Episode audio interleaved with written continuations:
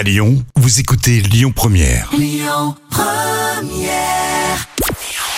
Bonjour Rémi, bonjour Jam. C'est TF1 qui était en tête hier soir avec la nouvelle série Syndrome E qui a rassemblé euh, 3 millions de curieux. Ça représente 17% de part d'audience. Euh, Derrière, on retrouve France 3 avec le film Les Ombres de Lisieux. Euh, France 2 complète le podium avec Envoyé spécial. Fin du tournage de Plus belle la vie. Et oui, la série de France 3 va s'arrêter en novembre. On vous l'annonce depuis euh, plusieurs mois maintenant. En cause une baisse des audiences et après 18 années d'existence, la série a connu cette semaine son dernier tournage avec forcément un peu d'émotion.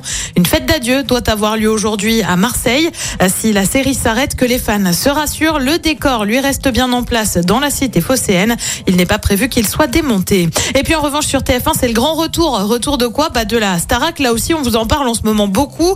Après 14 années d'absence, l'émission de télé-réalité revient donc avec les primes, bien évidemment, mais aussi les quotidiennes. Retour prévu le 15 octobre prochain. Ce sera aussi le retour d'anciens profs comme Aria Crescendo, qui a été prof de yoga. Perso, je me souvenais pas d'elle.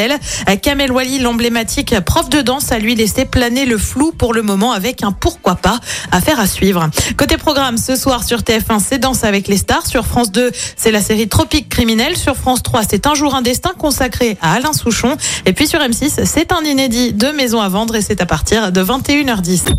Écoutez votre radio Lyon Première en direct sur l'application Lyon Première, lyonpremière.fr et bien sûr à Lyon sur 90.2 FM et en DAB+.